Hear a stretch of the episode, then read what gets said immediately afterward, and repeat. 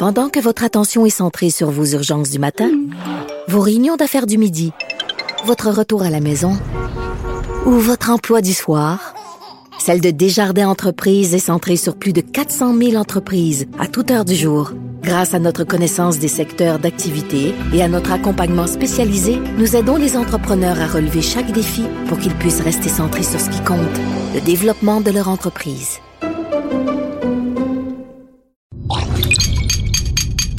Cube Radio.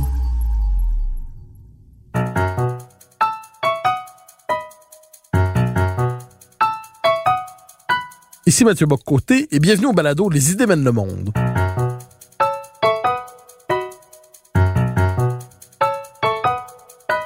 Nous chercherons à comprendre, à travers le regard des intellectuels, les grands débats qui façonnent notre monde.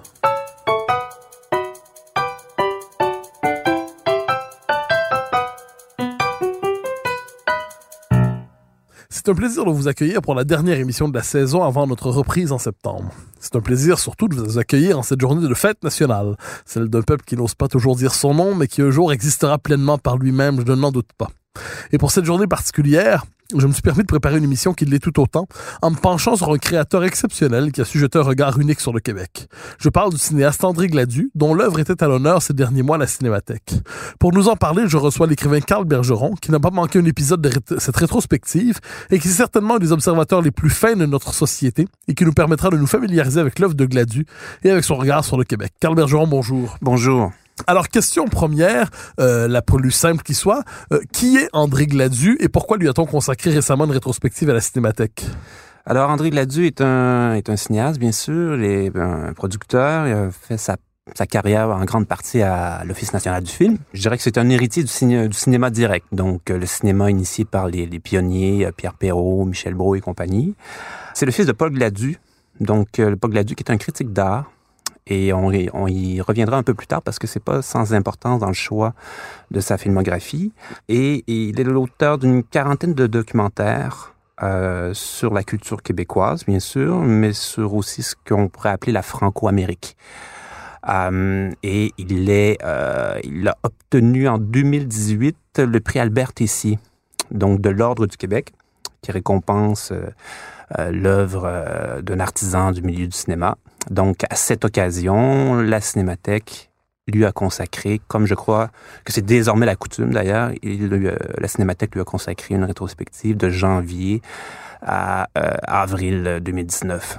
Alors, une, une, œuvre qui plonge donc dans la condition québécoise, qui cherche à la comprendre de l'intérieur, qui s'intéresse euh, au visage de la tradition bien des égards, mais vous nous dites qu'il embrasse aussi l'ensemble de l'expérience française en Amérique deux expériences contrastées. Au Québec, expérience majoritaire, expérience nationale à part entière. Ailleurs, expérience minoritaire, souvent condamnée d'existence résiduelle.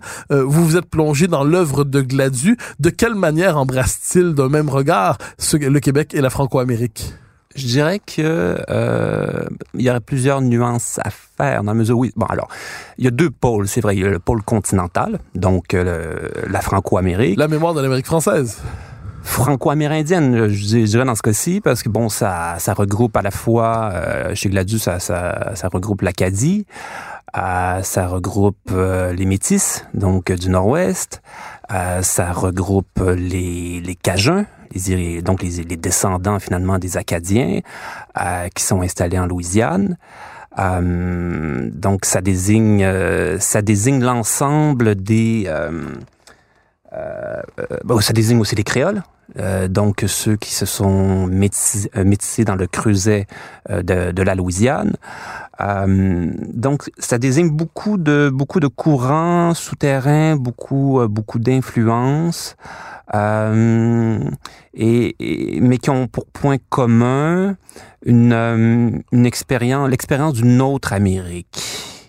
Donc, c'est surtout euh, là-dessus que je ferais le parallèle, si on veut, avec euh, avec le Québec. Il y a comme une rencontre dans son œuvre entre la mémoire québécoise et euh, la mémoire continentale francophone. Et c'est ce qui le rend si euh, si intéressant parce que il ne ne pose pas l'une contre l'autre, si je peux dire. Pour lui, les, ce sont deux compléments euh, dynamiques qui se recoupent mais qui ne se confondent pas nécessairement parce que l'expérience québécoise est, comme vous l'avez dit, une expérience majoritaire, mais qui ne l'a pas toujours été, dans la mesure où la Révolution tranquille a été le point de bascule. Donc, c'est vrai que sur un plan euh, quantitatif, démographique, il y, avait une, il y avait une majorité. Mais on sait très bien que euh, disons, sur un plan psychologique, culturel, politique, économique, ce n'était pas le cas. Euh, c'était, euh, c'était quand même un statut minoritaire qui était, euh, qui était vécu. Euh, et c'est ce que la révolution tranquille vient renverser. Donc, de ce point de vue, le parcours, euh, l'expérience québécoise représente un parcours de, de, de, renversement, si on veut, de la fatalité, euh, comme on, on, malheureusement on peut le constater effectivement pour les minorités francophones un peu partout en Amérique. Euh, sont, euh, sont malheureusement, euh, elles luttent, elles luttent contre c'est David contre Goliath et, et, donc elles sont confinées à un statut minoritaire dont on ne voit pas véritablement la fin. Alors, vous, vous avez dit une chose assez intéressante. Je vous dis euh, mémoire de l'Amérique française, vous me répondez mémoire franco-amérindienne, donc et plus largement mémoire métissée. Mm -hmm. euh, est-ce qu'on peut dire que l'œuvre de Gladu nous montre que l'Amérique française ne s'est maintenue, à tout le moins à travers certains folklores, qu'en se métissant? C'est-à-dire euh, en Louisiane euh, et plus largement aux États-Unis, souvent euh, la mémoire de l'Amérique française était, était portée quelquefois par des populations minoritaires qui n'étaient pas dans le grand récit WASP, par définition, oui, voilà, et exactement. qui, dont on dit des Amérindiens, euh, des populations noires quelquefois. Euh, je crois qu'il y a un film sur les marrons, si je ne me trompe oui, pas. Oui, très bon. Donc, très bon une, une œuvre qui les Amérindiens dans l'est du euh, dans dans, l'ouest du Canada. Donc l'Amérique française à l'extérieur du Québec s'est poursuivie à travers ces nombreux métissages. Est-ce que cette description vous semble à peu près exacte du regard de Gladius sur l'histoire de l'Amérique française après la conquête? Oui, c'est poursuivi, mais je dirais plus que ça, c'est-à-dire elle s'est transformée parce que là il y a quelque chose de totalement nouveau finalement qui naît dans ce ciblage. Donc, euh, ce qu'on appelle l'Amérique française, finalement, s'éloigne dans la mesure où il y a comme une, euh, un détachement. Un détachement qui se fait aussi euh, dans l'histoire de, de, la Nouvelle-France, c'est-à-dire l'identité canadienne ou canadienne se détache effectivement, disons, de, de, de l'imaginaire strictement français.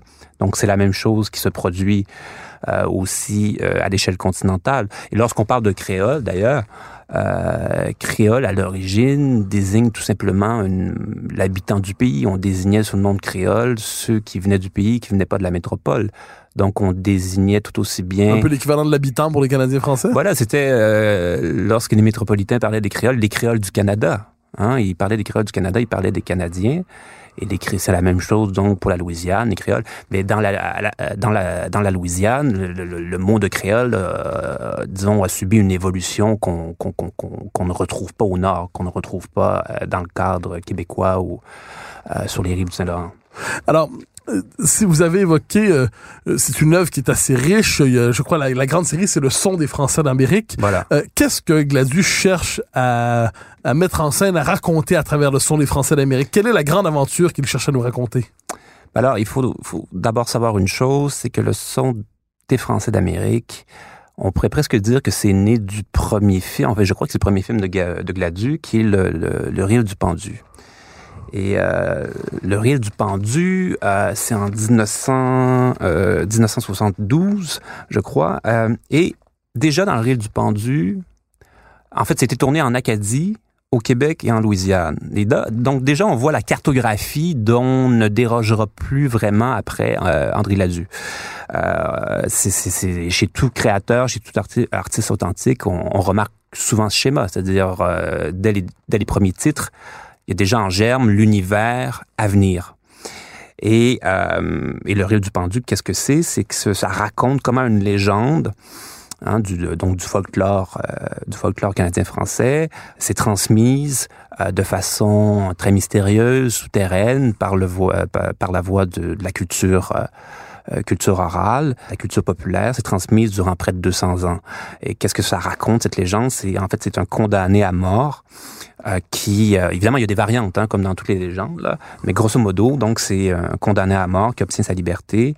comment? C'est en, en jouant en jouant, si on veut, le, morceau de sa vie. C'est-à-dire pour euh, mystifier, éblouir. Enfin, c'était tellement génial euh, qu'il qu'il réussit à, être libéré par ses geôliers. Euh, ce qui est intéressant aussi, qu'il y a des variantes, bien sûr, mais dans une des variantes, c'est que le violon euh, sur lequel il joue, c'est un, un, c'est un violon désaccordé. Donc, euh, c'est intéressant parce que ça représente bien cette... Euh, donc, malgré les obstacles, euh, malgré le côté dérisoire de l'instrument qui lui est laissé, il réussit à tout surmonter, à transcender ça, finalement cette pauvreté, hein, cette, euh, cette impuissance pour en faire quelque chose d'autre, et au point, à un point tel qu'il finit par obtenir sa liberté. Donc, c'est déjà là, il y a un reflet, un reflet de la psychologie Hein, si on veut, du survivant, du minoritaire, appelez-le comme vous voulez, euh, et qui, euh, qui se trouve engagé dans une lutte. Hein. Et euh, donc, c'est tout cet imaginaire de la lutte, de la résistance, de l'esprit de résistance qui est mis en scène ensuite dans le son des Français d'Amérique. et le son des, des Français d'Amérique, c'est quand même toute une aventure. C'est 27 épisodes de 30 minutes qui ont été co-réalisés avec Michel Brault.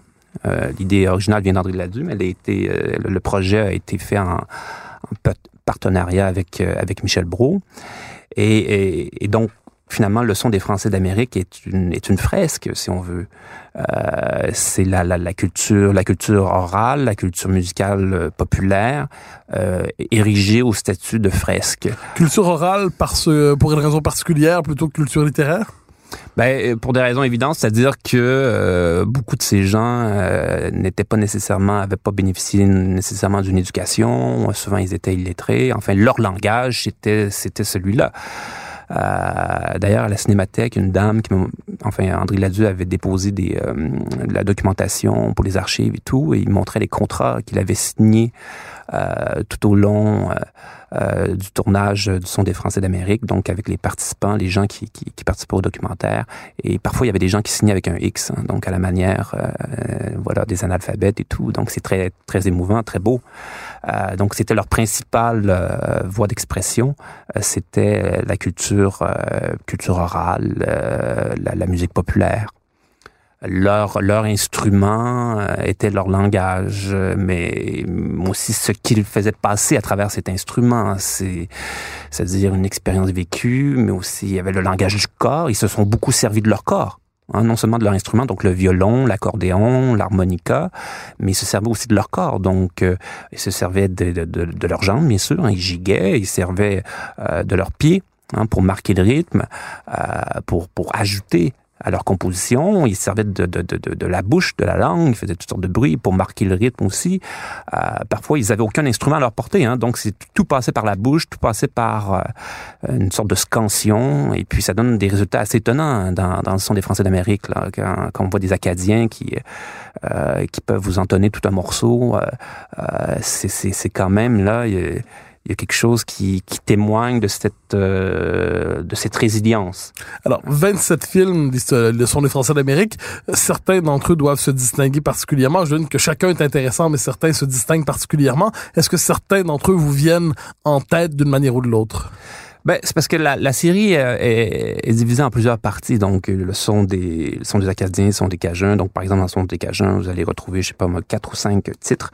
Mais je pourrais en citer quelques-uns. Je me suis très bien. Le, le, Il y en a un qui m'a beaucoup surpris et, ému, c'est le, c'est l'épisode sur, euh, en fait, qui s'intitule Réveil qui m'enseigne notamment Zachary Richard, mais très jeune. Donc, on est en 1976 et c'est très euh, surprenant euh, que de voir, euh, comment dire, Zachary Richard ainsi, parce que moi je l'avais connu comme beaucoup plus tard, et une sorte de, je sais pas, je le dis de façon pas du tout péjorative, une, une forme de candeur, mais qui, qui, on sent bien qu'il y a une profondeur derrière. Et lorsqu'il, Zachary Richard se met à raconter la situation finalement de, qui est celle de, qui est la sienne à l'époque, donc des années 70, et là il parle de ses euh, de ses ancêtres. Donc, euh, pour lui, moi, mes grands-parents par exemple, euh, il y en avait personne qui parlait anglais. Hein?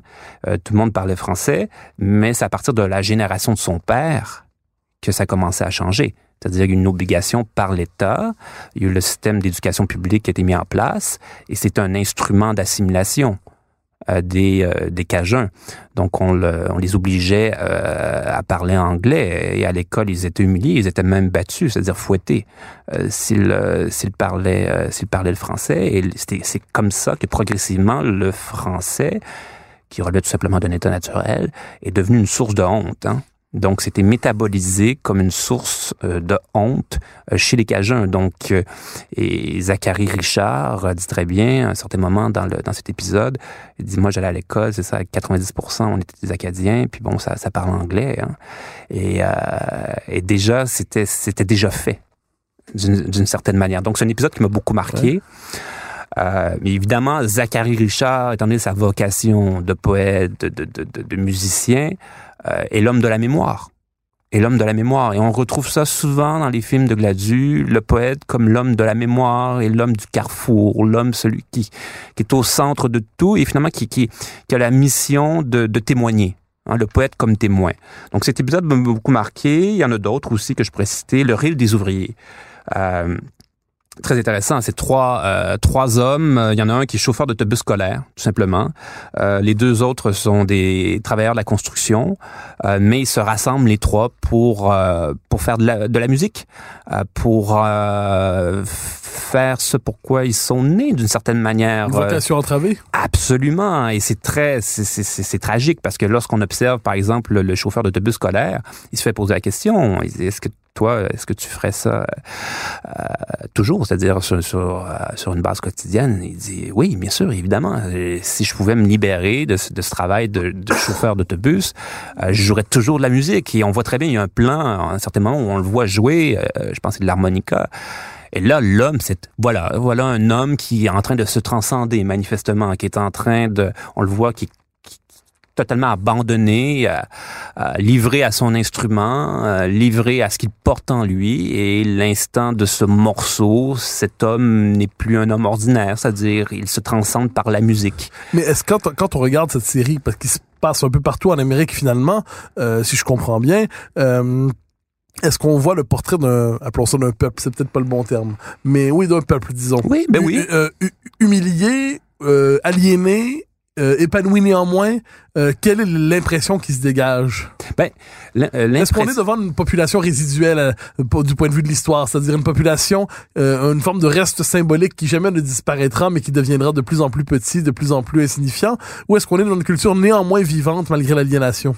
Non, c'est une culture qui est profondément vivante et elle n'est pas n'est pas un, résidu, je dirais, dans la mesure où en plus c'est que le, pôle québécois n'est pas encore brisé d'une certaine manière sur le plan de la logique, la géopolitique continentale. La différence québécoise continue de tenir. Euh, continue à prétendre finalement orienter son destin selon un axe majoritaire. Euh, J'y reviendrai un peu plus tard parce que je crois qu'il y a quand même une responsabilité historique qui est dévolue au Québec sur ce plan. Euh, donc, euh, donc culture profondément vivante, mais je dirais que l'impression première qui, qui, qui, nous vient, enfin moi c'est l'impression que j'ai eue en, en visionnant le son des Français d'Amérique, c'est vraiment de retrouver comme des parents. Enfin, c'est ces gens, c'est nous. C'est vraiment, c'est, euh, bien sûr, il y a des différentes branches. Mais moi, par, exemple, toute la série sur, les Cajuns, ça me touche profondément. C'est, là, moi, je, me sens très proche de cette culture. Euh, euh, et pourtant, ce sont, c'est un parcours historique qui est quand même indépendant, enfin différent, qui s'est détaché de celui du, Québec. Mais je m'y retrouve très, très, de façon très naturelle. Euh, donc, c'est finalement ces différents miroirs. C'est comme un miroir brisé de l'Amérique, mais qui nous renvoie, qui nous renvoie des reflets euh, et aussi une sorte de d'étrangeté étrangement familière. Euh, donc c'est euh, euh pour euh, disons pour un Québécois, c'est il y a quelque chose là-dedans de, de d'émouvant et libérateur aussi, une profondeur en tout cas. Lorsqu'on passe à travers cette série, on, on gagne en profondeur euh, quant à la nature de l'expérience historique, quant à, à, la nature en fait de ce qui était vécu profondément à l'intérieur de la conscience collective. Et, par exemple dans le rire des ouvriers, ce qui m'a marqué, la première réflexion qui m'est venue en voyant le visage de ces trois hommes, mais voilà, c'était comme trois types. Enfin, on peut trouver ça anecdotique, mais je trouve pas. Euh, c'est trois types physiques, je dirais, euh, qui, évoquent euh, vraiment, c'est ça, trois types physiques canadiens-français, c'est-à-dire euh, le, le, le, bûcheron, littéralement, baraqué, enfin tout ce que vous voulez, avec en même temps une bonne bouille et tout, quelque chose de, une sorte de bonhomie dans le visage, une candeur aussi, mais un géant, une sorte de géant, un bon géant. Euh, il y avait le, puis il y avait le grand, il y avait le grand sec, je pourrais dire. Euh, donc un grand, une espèce de grand mince sec. Euh, et il y avait le, le, le troisième aussi qui, qui, qui, incarnait à sa façon un type physique. Puis là, on les, parce que je dis ça parce que dans les premières scènes du des ouvriers, on les voit arriver les trois ensemble. Et c'est tout de suite en les voyant les trois, je mon Dieu, on dirait c'est ça trois, euh, trois, trois types physiques. On reconnaît des types physiques comme ça euh, à travers la série. Enfin, c'est vraiment des types qu'on reconnaît aisément.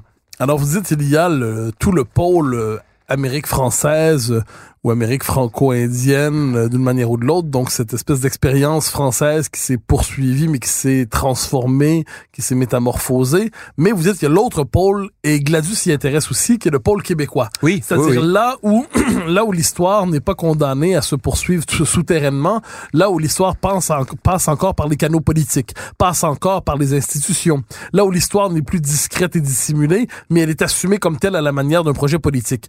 Quel regard Gladius porte sur le Québec? Mais voilà, donc euh, je dirais un, un, regard à la fois confiant et lucide. Parce que lorsque euh, lorsqu'il retrace la genèse, par exemple, de l'industrie du cinéma au Québec, donc dans la conquête du grand écran, c'est en 1996. Euh, donc là, il part du euh, finalement de la figure de Léo Ernest Ouimet, qui était le, celui la qui... figure du Wimetoscope. Et voilà, exactement, celui qui, qui, qui a fondé euh, ce qui, en fait, qui a tout un pratique le premier cinéma à, à Montréal et euh, qui, qui, qui, qui, qui, est vraiment à la source finalement de, de cette première tentative d'autonomie, si on veut, québécoise par rapport à la fois aux géants américains, mais par rapport aussi à la concurrence française qui, qui se partageait le marché en Amérique. Euh, donc, il part de cette figure très intéressante de Ouimet, c'est-à-dire un entrepreneur, mais en même temps un entrepreneur à la, à canadienne française, c'est-à-dire très débrouillard, il avait une formation en, génie électrique, commence à gosser, si on veut, avec tout ça, il s'y intéresse, donc vous voyez déjà un peu le portrait, mais en même temps très créatif, très euh, audacieux aussi, euh, très, très, très autarcique d'une certaine manière euh, et puis qui commence à euh, voilà il se lance il se lance en affaires et ça marche très fort. Et euh, donc il parle de cette figure et mais ensuite aussi il raconte tout le reste euh, donc aussi les, les, les, luttes qui ont été menées par euh, par les pionniers, euh, Claude Jutras et compagnie. On voit aussi Denis Arcan un peu plus un peu plus loin dans le documentaire. Euh, on voit aussi surtout ce qui m'a beaucoup intéressé dans, dans ce documentaire, c'est l'entrevue avec Fernand Dansereau qui, qui, qui parle de, l'histoire de, de l'ONF parce que en fait c'est très intéressant parce que voilà voilà un, une institution fédérale d'abord fédérale fédéral et donc qui poursuit ses propres objectifs. Et euh, finalement, au tout début, l'ONF au Québec, c'est une succursale. Euh, on s'attend à, simplement à ce que les artistes québécois poursuivent cette mission un peu folklorique, quelque chose d'absolument inoffensif. Euh, et mais les, les, les, les, les cinéastes, les artistes québécois euh, instrumentalisent, enfin, ils mettent à leur, à leur service finalement cette institution, ou en fait, ils mettent l'institution au service de la réalité québécoise. Et là, ça donne cette explosion extraordinaire, extraordinaire du, du cinéma direct. Et Fernand Dansereau raconte très bien, il dit c'était quelque chose, là, c'est que tout était décidé à Toronto, le budget était décidé à Toronto, même des scénarios devaient être relus et corrigés, étaient annotés en anglais euh, à Toronto. Donc, c'était véritablement une institution coloniale presque.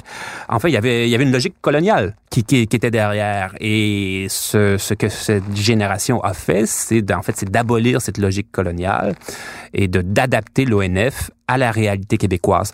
Donc, ce que je veux dire par là, c'est que on voit ça tout au long dans, dans, dans, disons, dans la partie québécoise ou québéco-québécoise de Gladius. C'est cette résilience, mais cette précarité aussi. Donc, un succès, un succès québécois qui, qui, qui est manifeste, euh, mais, euh, mais à quel point c'est un succès qui part de loin et que rien n'est acquis. Euh, non plus. Euh, donc, euh, conquête du grand écran, donc sur l'industrie du cinéma, mais il revient aussi sur des, euh, des figures importantes de la culture québécoise. Marc-Aurel Fortin, Alfred Pellan, il revient aussi sur la figure de Gaston Miron dans Les outils du poète. Et ce sont tous des, des, des, des, des pionniers aussi à leur façon. Euh, Pellin, pionnier de, de l'art moderne, donc qui est en lutte avec le, le clergé, l'institution de l'époque. Euh, Marc-Aurel Fortin, au début du siècle, qui, qui, qui, qui, est en lutte aussi avec les préjugés de son milieu, qui doit s'exiler pour, euh, euh pour, pour, pour, pour s'accomplir, pour s'épanouir. Euh, Gaston Miron, qui, qui fonde, en fait, qui fonde presque, enfin, avec la, la, la, génération des poètes de l'Hexagone, fonde littéralement la, la, littérature québécoise, donc des fondateurs, des pionniers. Euh, donc, toute cette entreprise euh, débouche sur un succès. Donc, on est toujours sur ce capital encore aujourd'hui, au début du 21e siècle. Mais l'œuvre de, de Gladu nous rappelle à quel point c'est, euh, ça reste finalement fragile. Enfin, il y a une responsabilité finalement qui nous est dévolue de poursuivre cette aventure, de l'adapter à, à, notre contexte, à notre réalité. Mais c'est une culture donc qui a réussi son coup. Euh, mais c'est pas, ce n'est pas figé dans le, bét dans le béton. C'est qu'il faut que tout simplement ceux qui suivent puissent enfin se, reconnaître dans cet héritage et le transformer, le, le revisiter à leur manière. Et c'est comme ça que la culture québécoise pourra, euh, pourra compter sur, sur un avenir.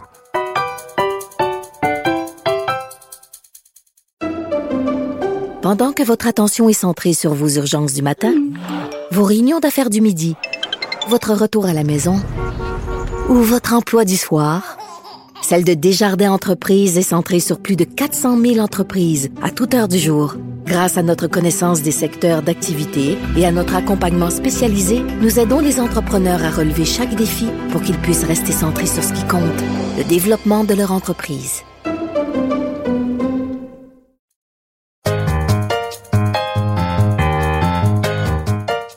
Alors, on reviendra très bientôt sur une autre des figures euh, qui a intéressé Gladius, c'est Gilles Vigneault, euh, parce que vous m'en avez euh, déjà parlé euh, en d'autres en d'autres lieux. Mais j'aimerais vous entendre sur une question un peu plus délicate, mais qui me semble essentielle. C'est Gladius donc a été le témoin de la Renaissance québécoise. Il a plongé son regard euh, même dans les profondeurs de notre histoire. Il a immortalisé certains personnages, Marc-Aurel Fortin, Pellan. Vous avez parlé aussi de, de Miron, qui est certainement le poète qui, recrée l'imaginaire national à sa manière dans son œuvre. Et pourtant, vous me corrigerez, j'espère ne pas être injuste, mais l'œuvre de Gladu qui embrasse tout ça est une œuvre qui n'est pas parvenue, à tout le moins pour les temps présents, je dirais pas qu'elle est moins reconnue parce qu'elle a toutes les marques de la reconnaissance officielle et ainsi de suite, mais qui semble aujourd'hui, le nom de Gladu apparaît dans le, quand on parle des grands créateurs, des grands témoins du cinéma québécois ou de l'art québécois, on va nommer toute une série de noms. Son nom apparaît, mais pas nécessairement parmi les Et cela me semble assez injuste. Euh, est-ce que, un, je me trompe en disant cela, que s'il n'apparaît pas parmi les premiers et que c'est injuste? Et deuxièmement, comment l'expliqueriez-vous? Euh, ben c'est parce que c'est toujours euh, c'est toujours mystérieux, c'est-à-dire euh, comment comment telle ou telle œuvre trouvera ou pas une résonance avec. Puis on sait pas. En fait, et, moi je suis convaincu que des, les œuvres toujours authentiques comme celle comme celle de Gladieux par exemple finissent toujours par trouver son son auditoire du maire ou de l'autre. C'est sûr, on leur souhaite évidemment le succès le plus rapidement non, possible. on leur souhaiterait un succès américain. c'est oui. peut-être notre imaginaire qui est tordu aussi. mais mais la nature même en fait de ce qui fait une œuvre c'est très souterrain, c'est très mystérieux. On, il y a quelqu'un à un moment donné, il s'intéresse à ça et tout à coup ça le nourrit, puis euh, voilà, c'est reparti. Euh, donc il y a un rythme qui est naturel à la culture, une sorte d'écosystème de la culture. Qui n'est pas le rythme qui est pas celui des médias, qui est pas celui des médias, qui est pas celui comme de l'ambition médiatique ordinaire. Qui en fait ça a rien à voir. C'est toujours un rythme qui est singulier. Euh, moi je pense que premièrement, bon, la, la rétrospective a été un, à la Cinémathèque a été un succès. Et en plus, euh, c'est que le, le, son des Français d'Amérique a obtenu une reconnaissance importante. Par l'UNESCO. L'UNESCO, donc inscrite, la série est inscrite au, au registre de la mémoire du monde de l'UNESCO. Et donc, c'est venu un peu accélérer, je pense, un processus qui était déjà en cours, c'est-à-dire la numéri euh, numérisation et restauration de toute la série par la Cinémathèque. C'est en cours. Je pense, écoutez, ça devrait être pour 2020 peut-être. Euh, donc, ça sera probablement l'occasion, une fois de plus, de revenir sur son œuvre, de la diffuser encore plus largement, et dans, et, pour un large public d'y accéder aussi. Donc, ça serait le, disponible et de présenter Gladu comme, euh, pour emprunter les mots d'un autre, comme un, un, des grands interprètes de la condition québécoise? Ah, absolument. Moi, euh, moi, pas, moi, ça, ça ne fait aucun doute. Et c'est tout particulièrement évident, par exemple, dans le, euh, dans le court métrage sur, avec Gilles Vigneault Et là, c'est très intéressant parce qu'il y a Jean-Claude Labrec aussi qui... Alors, donner le titre de cette... Euh, parce que Portager le rêve. Portager le rêve. Parce qu'on a eu l'occasion d'en parler dans la préparation de cette émission. C'est un des films importants de, de Gladiator. Tout le monde qui... Il y a Marc qui a été capable de saisir une perle quelque cachée. chose d'essentiel ah oui, une chez Vigneault. C'est une, ben, une perle cachée Portager le rêve, c'est 22 minutes. Et là, euh, je pense que c'est un peu en marge de peut-être d'une prestation que Vigneault devait faire. En tout cas, c'est comme en coulisses. Et là, Vigneault est installé, je sais pas, sur un, sur un sofa, sur un fauteuil, et puis là, il parle pendant 22 minutes. Euh, euh, c'est en marge d'un événement sur les, les, les, les traditions, l'artisanat. Euh, et euh, donc, il est appelé à préciser sa pensée, ce que représente pour lui la tradition question fondamentale, c'est est une. Parce que Vigneault euh, plonge dans la mémoire la plus lointaine du Québec pour le faire ressurgir et, et alimenter la culture profonde. Donc, c'est un porteur de tradition, c'est un, réanimateur de tradition Vigneault. Absolument. Mais là, on voit dans cet échange, parce que c'est un, échange fondamentalement. Euh, c'est pas une sorte de conférence unilatérale, c'est un échange. Et c'est ce qui fait la richesse particulière de ce petit film qui est, à, mes yeux, un chef-d'œuvre. On sent derrière la caméra la présence de Gladu, on sent la présence de la break. Et là, c'est Vignon qui leur parle. Donc, mais en même temps, il parle évidemment au public, mais à travers la médiation de Gladieux et de la Marek, donc à travers la médiation de l'amitié. Et là, il y a quelque chose, il y a une sorte d'intimité qui s'établit avec le spectateur, qui est très particulière, mais on sent que pour qu'elle soit possible, il a fallu que la parole de Vigneault euh, soit sur le mode de l'échange, et pas avec n'importe qui, c'est-à-dire avec des gens qu'il estime, qu'il aime, etc. Et sur une question qui est pour lui vitale. Et là, le courant passe, et là, c'est la magie. là, il y a tout le talent de, de, de et de la Breque, c'est-à-dire le, le, le, le des plans rapprochés sur le, le visage de Vigneault. Et là, on voit que, enfin, c'est peut paraître candide de l'exprimer ici, mais c'est tellement un beau visage. C'est-à-dire, euh, Gilles Vigneault, on voit ses yeux, la clarté de ses yeux, la transparence de son regard. Euh, le naturel de son, de son sourire aussi, euh, une sorte de, de, de, noblesse, une noblesse de l'âme, c'est-à-dire qui apparaît à la surface du visage. Et, euh, et on voit Vignon totalement happé par, par, son sujet. On voit le poète à l'œuvre. En fait, il crie sous nos yeux, littéralement. C'est-à-dire, il improvise. Hein, c'est-à-dire, il part du mot tradition. Et là, portager le rêve, parce qu'il utilise beaucoup la métaphore du, portage. Donc, transporter d'un endroit à l'autre, finalement, le, canot portagé d'un lac à l'autre. Hein. Donc, il, il, utilise aussi l'image des, lacs, donc l'hydrographie hein, du, Québec. Et la, la, place, la place de l'homme à l'intérieur de, de, cet écosystème et qui est un maillon, donc un maillon nécessaire, mais en même temps un maillon qui est appelé à s'effacer d'une certaine manière. Donc une responsabilité importante, mais en même temps nous ne sommes qu'un maillon dans la chaîne. Euh, et donc là, il y a toute la vision du Vigneault, une sorte d'anthropologie de l'homme québécois, euh, euh, homme, c'est ça, homme chaleureux, courageux, mais en même temps anonyme. Donc une sorte de courage anonyme de l'homme québécois. Et là, on sent toute l'affection, bien sûr, de Vigneault pour pour le Québec et pour le pour les Québécois. Et une affection qui était tout aussi bien, qui était naturelle aussi chez chez, chez André Ladu et euh, Jean-Claude Labrec. J'aimerais prendre peut-être deux minutes, ouvrir une parenthèse, peut-être pour rendre hommage à Jean-Claude Labrec, parce qu'il vient de nous quitter, bien sûr. Donc, euh, euh, on a eu la chance, lors de la rétrospective, de, de, de, de voir Jean-Claude Labrec, c'était peut-être au mois de mars, enfin, c'était lors de la projection de Portager le rêve. Euh, et euh, donc, on, on se doutait pas de ce qui allait venir, mais enfin, c'est sûr que c'était un homme qui, qui, qui était vieilli. Euh, et, euh, donc là, il a témoigné de son travail. C'est très beau la façon dont, dont il en parlait.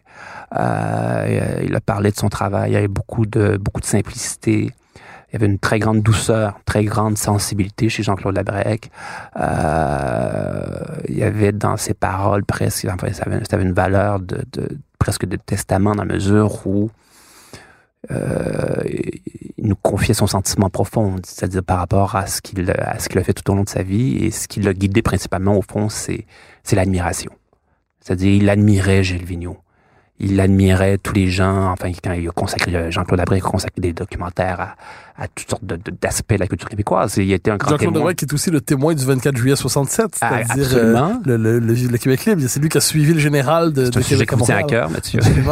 Et c'est un témoin de ça, témoin, euh, témoin de la nuit de la poésie. Donc en 1970, 1980, des, des, très beaux documentaires aussi sur des poètes, sur Marie Huguet, c'est formidable, hein. un documentaire que je recommande à tout le monde. C'est Marie Huguet qui, est une poète qui, euh, qui est morte prématurément euh, dans la, vingtaine, mais qui, avait un talent fou. Et la break la filme de façon très très simple et c'est euh,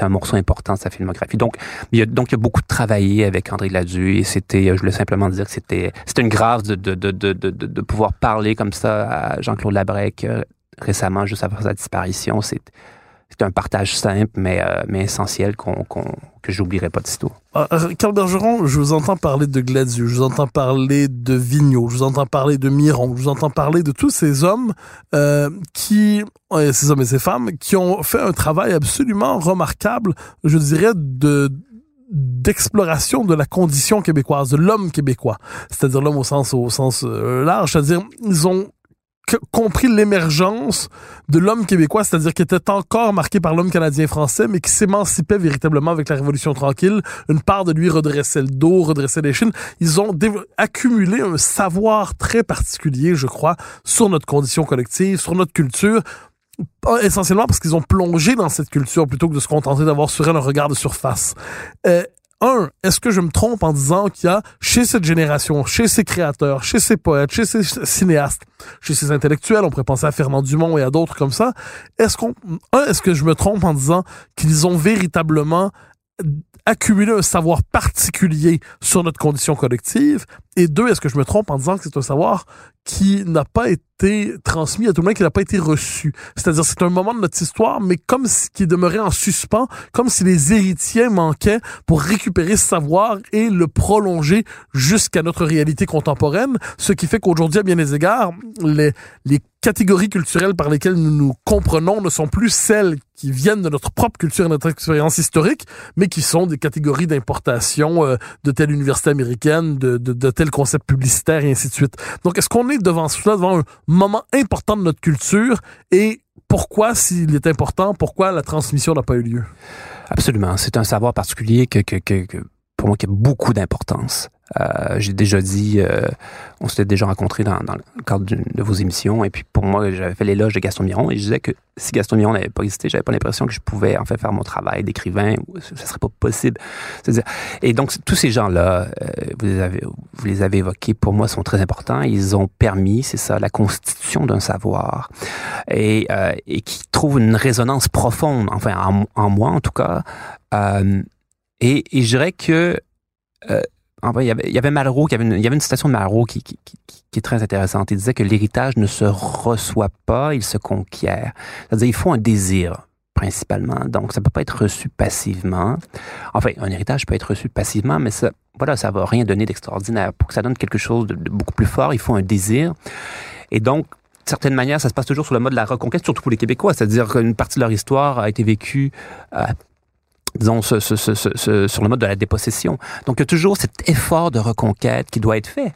Euh, ça fait partie des paramètres euh, invariables, si on veut, de notre histoire, de la conscience collective. Il faut ce désir et cet effort de reconquête, euh, de mise à niveau avec sa propre euh, ontologie, si on veut. Et c'est, pas gagné.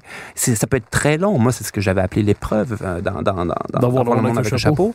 Il faut un effort pour voilà. Pour, et à partir du moment où on, on, on est on, on est on est euh, mis à niveau avec cette, euh, cette, euh, cet état, cette condition. Tout à coup, tout ce savoir qui était constitué avant nous trouve une résonance qui, qui est qu'elle euh, qu'il n'avait peut-être peut-être pas avant. Et c'est pourquoi euh, donc c'est une sortie de, l'amnésie, euh, de l'anesthésie, du confort, de la satiété aussi de l'époque contemporaine. Tous ces aspects-là qui, qui jouent, si on veut, dans le, dans le rapport que les contemporains peuvent entretenir avec leur héritage.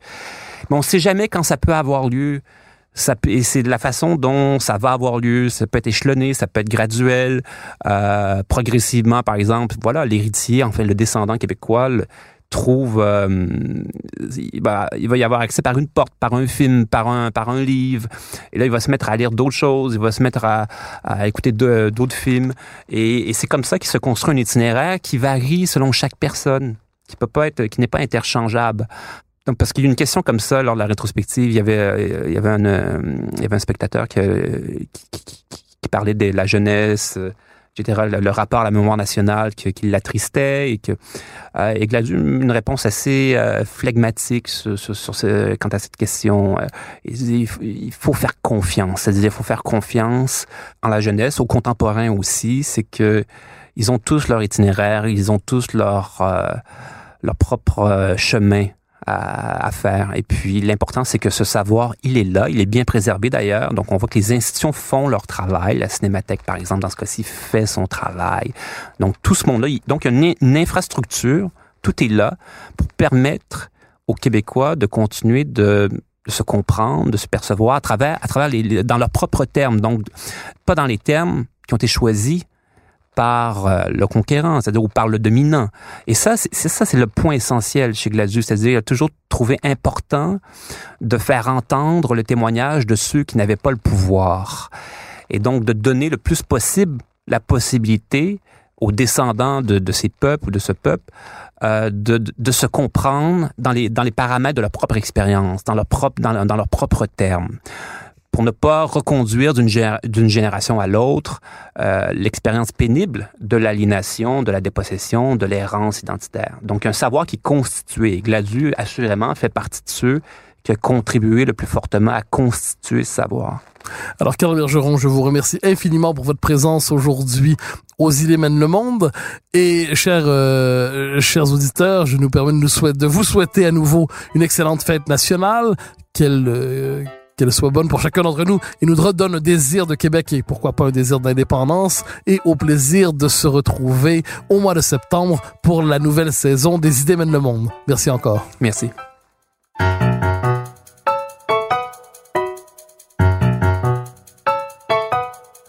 Chers auditeurs des idées mènent le monde, vous pouvez faire connaître le balado sur vos réseaux sociaux en partageant les épisodes que vous aimez. Cela nous donne à chaque fois un fier coup de main pour faire découvrir le balado. Aussi, si vous écoutez sur une autre plateforme que Cube Radio, laissez-nous un commentaire. C'est encore une fois un geste qui nous permet de faire connaître la série à un plus grand nombre. Merci à vous d'être à l'écoute. Alors, vous pouvez me suivre sur Twitter et sur Facebook. Vous pouvez également lire mes chroniques chaque mardi, mercredi, jeudi et samedi dans le Journal de Montréal. Animation et recherche, Mathieu Bock-Côté. Réalisation, Anne-Sophie Carpentier. Une production, Cube Radio.